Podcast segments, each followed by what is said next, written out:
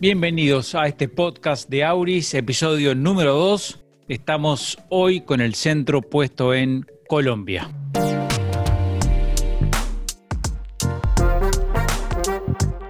Auris es un podcast creado para analizar en profundidad el poder de la comunicación en las relaciones humanas y las actividades empresariales.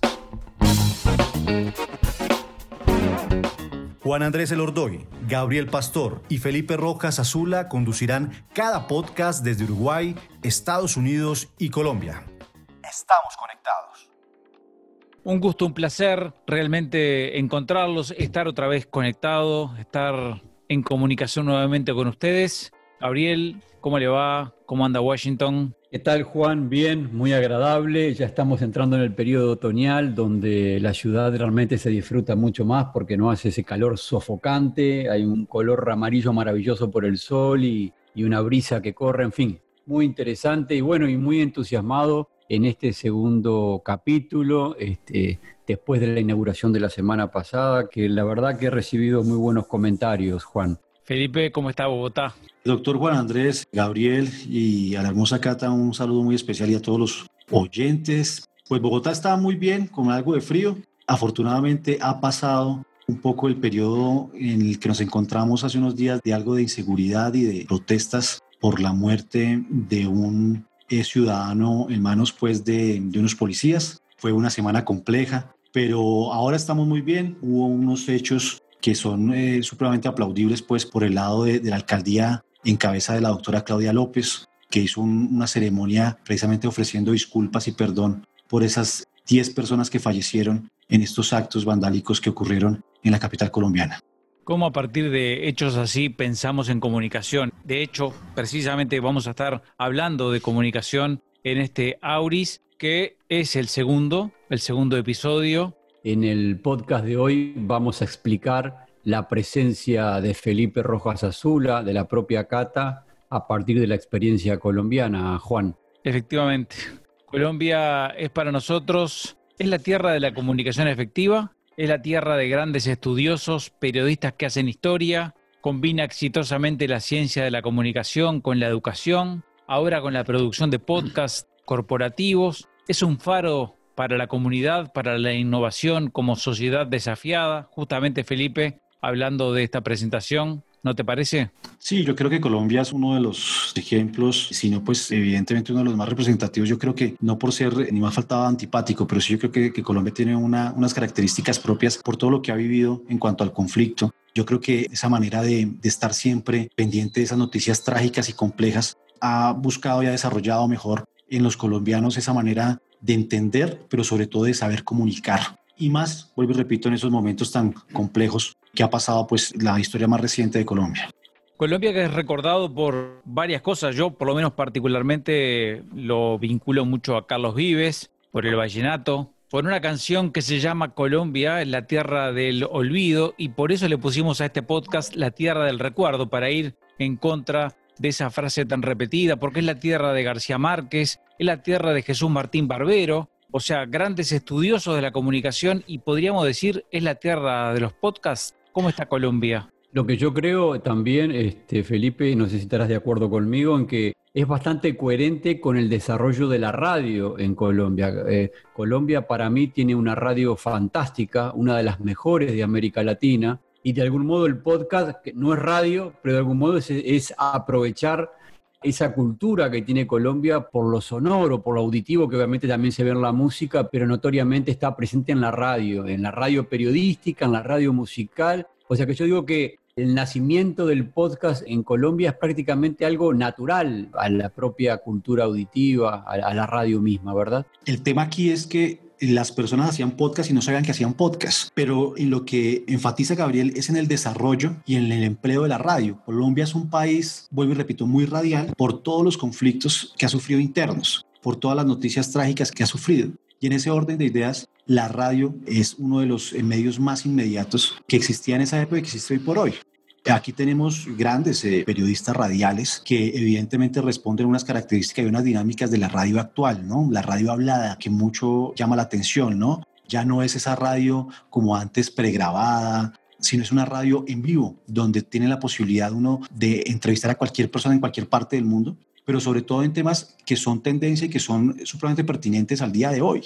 Entonces, eh, aquí en Colombia, por ejemplo, hay básicamente cuatro cadenas que son las más escuchadas. Está la W Radio, que hace parte del grupo Prisa. Está Caracol Radio, que hace parte del grupo Prisa. Está RCN La Básica, que hace parte del grupo, de, un, grupo económico Ardila Lule.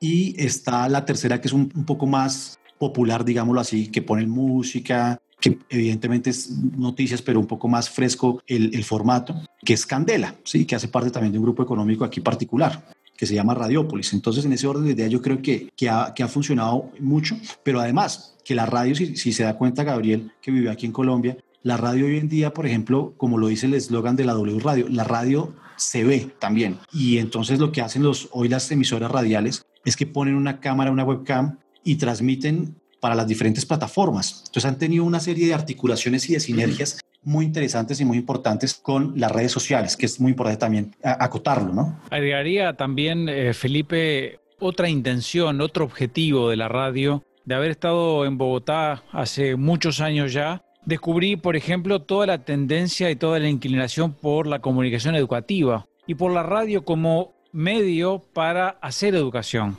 Tal vez eso tiene que ver también con otras poblaciones, geográficamente alejadas de Bogotá y de las ciudades, pero en el medio rural, por ejemplo, una, un instrumento de comunicación muy efectivo. Es cierto, aquí, aquí es una anécdota que es bastante particular, apreciado Juan Andrés, por favor, no nos vayan a señalar a los colombianos de tramposos. Pero en un lugar apartado, ruralmente, eh, exactamente en Sutatensa, se realizaba una serie de, proyectos educativos a través de radio. Aquí hubo eh, lo que se conoce hoy en día como las escuelas digitales campesinas, antes hubo las escuelas campesinas que se preparaban precisamente estas personas a través de la radio.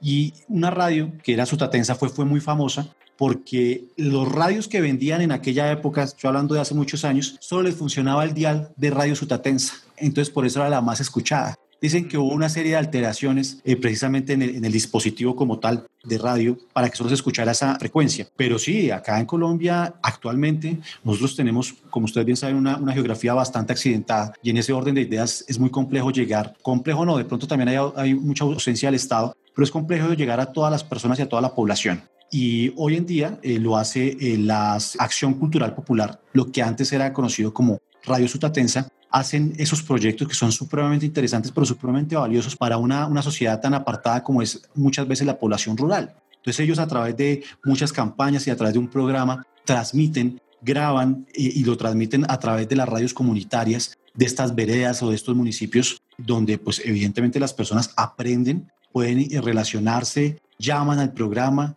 el tema, por ejemplo, como les decía, las redes sociales es fundamental. Ahorita todas las personas, incluyendo las personas que hacen parte pues, de esa población lejana en la parte rural, tienen redes sociales. Entonces cada vez es mucho más, más cerca, pero siempre, evidentemente, con el elemento fundamental del formato de la radio. Entonces, en Colombia, la radio ha primado en el desarrollo de esas zonas, como tú lo dices, Juan. Este, yo creo que, que todo esto explica este desarrollo del podcast que, que Felipe nos va a ilustrar hoy, Juan. Sí, sin duda justamente iba a preguntar eso, porque en el caso de Uruguay, en términos de consumo de podcast, estamos saliendo, estamos naciendo, está emergiendo el tema. En Estados Unidos ya hablamos el episodio anterior, Estados Unidos es por lejos el país que tiene mucho más desarrollo. Colombia está mucho más avanzado. Felipe, ¿qué estudios hay realizados en Colombia en cuanto al consumo de podcast? Bien, Juan Andrés, pues aquí en Colombia hemos avanzado en este tema. Comentábamos pues lo que ha hecho uno de los, de los principales podcasters que tiene Colombia, que es Alejandro Marí,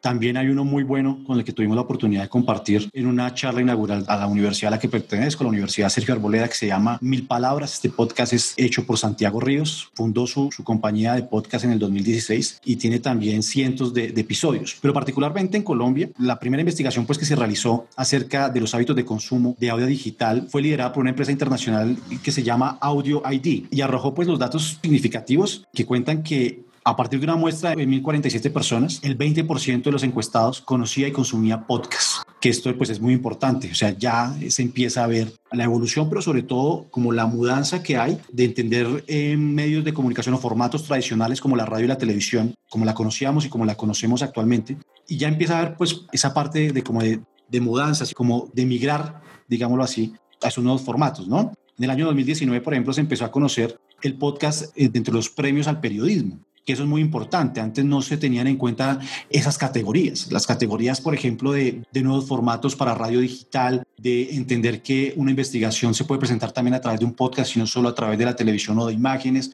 En fin, eso también, por ejemplo, es muy importante para nosotros como periodistas, como comunicadores, pero sobre todo como personas que realizan podcasts. Entonces, eso también como que puntúa dentro de, de los aspectos positivos que ha venido teniendo el desarrollo de este formato tan especial para la radio digital.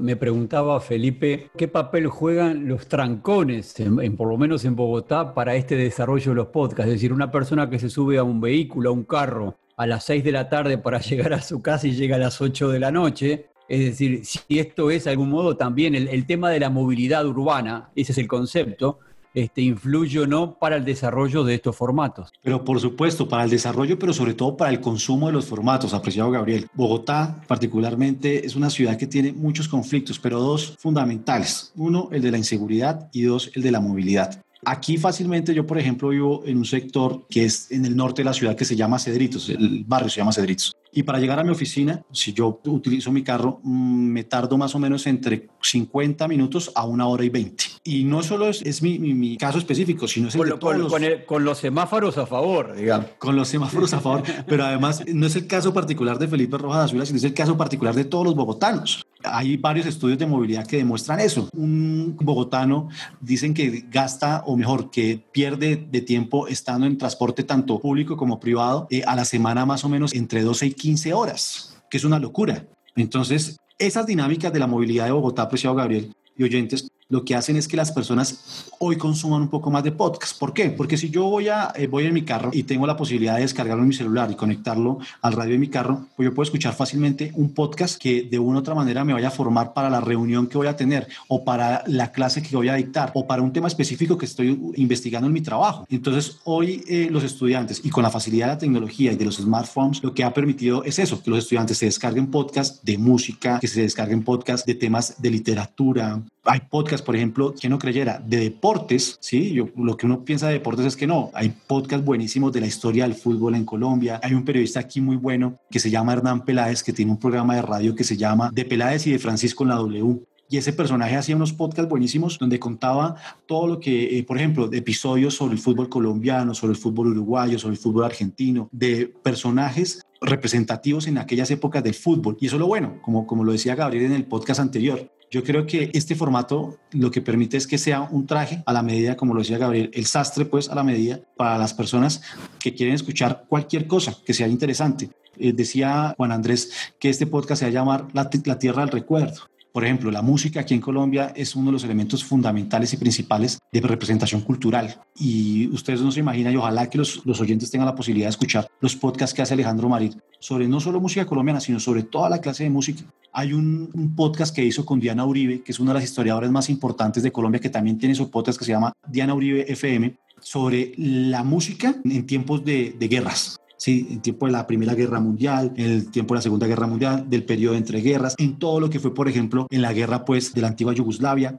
Todo eso, por ejemplo, que, que da un contexto musical de esa época, es buenísimo. Y antes mmm, teníamos que leer libros, ahora tenemos la oportunidad de irnos para nuestro trabajo o regresarnos a nuestra casa o ir hacia algún lugar escuchando un buen podcast y para mí eso es fundamental hoy en día con los avances tecnológicos. Excelente. Felipe, ¿y tenés en la cabeza algún podcast corporativo de referencia para compartir? Claro que sí, yo les comentaba hace poco el tema, por ejemplo, Mil Palabras, que es un podcast que fundó Santiago Ríos, que es un paisa, como le decimos acá a las personas que son de Antioquia, que es un paisa que trabaja precisamente ese tema de convertir, que, que a mí me parece eso fundamental para el desarrollo de las empresas, convertir en extraños a clientes. Eso me parece fundamental que lo está haciendo Santiago y además con un componente buenísimo que es entender las dinámicas que ocurren y que pasan en las empresas, en las organizaciones, en las instituciones privadas y públicas. El comprender que a través de formatos interesantes y tecnológicos como este, uno puede mejorar no solo la, la imagen como tal de la empresa,